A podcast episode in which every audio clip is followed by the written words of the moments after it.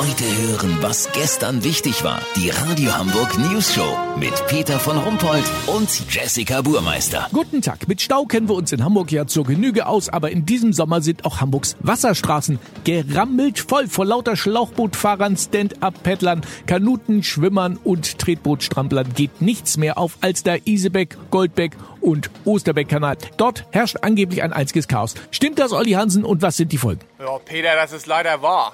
Viele entdecken in dieser Zeit die eigenen Binngewässer neu. Warum soll man auf der A1 auf dem Weg zur Ostsee im Stau stehen, wenn man mit dem eigenen Paddleboot auch auf der Alster ein wundervolles Stop-and-Go genießen kann? Weißt, wie ich mein? Bei 30 Grad ist das natürlich verständlich, aber für die Leistungssportler unter den Wassersportlern ist in letzter Zeit überhaupt kein Durchkommen. Ständig steht den Olympiaruderern so ein aufblasbares Gummisap im Weg, auf dem leicht bekleidete Menschen mit dem Gleichgewichtssinne eines Regenwurms stehen und wild mit den Ärmchen fuchteln. Auch für die Natur ist das hohe Wassersportleraufkommen schwierig. Schwanvater Nies hat alle seine weiß gefiederten Schützlinge bereits mit Helm ausgestattet, weil die Verletzungen durch Paddel auf dem Kopf doch deutlich zunehmen. Es wird von allen Seiten zur Rücksicht aufgefordert. Ansonsten sieht sich der Verkehrssenator gezwungen, extra Spuren für Wasservögel anlegen zu lassen. Und viele Stand-Up-Paddler ziehen nach ihrer Tour auch nach 22 Uhr noch den Stöpsel aus ihrem aufblasbaren Board. Deswegen klingt es in einigen Stadtteilen mittlerweile so, als würde eine Gasleitung nach der anderen platzen.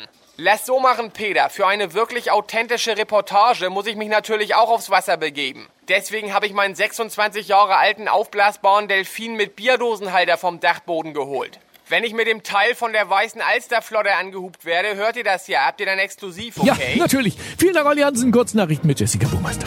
Die Haut vergisst nicht. 74-Jähriger wird nach Sonnenbrand von labbrigem Oberarmhautfetzen daran erinnert, dass er bei der Stasi war. VIPs, Schauspielerin Iris Berben wird heute 70. Bereits als sie sieben war, staunte die Bildzeitung, wie sie es schafft, immer noch so jung auszusehen. Umfrage, Deutsche rücken in der Corona-Krise zusammen. Ja, Leute, ganz ehrlich, genau das soll man ja nicht machen. Das Wetter. Das Wetter wurde Ihnen präsentiert von Schleckimarkt.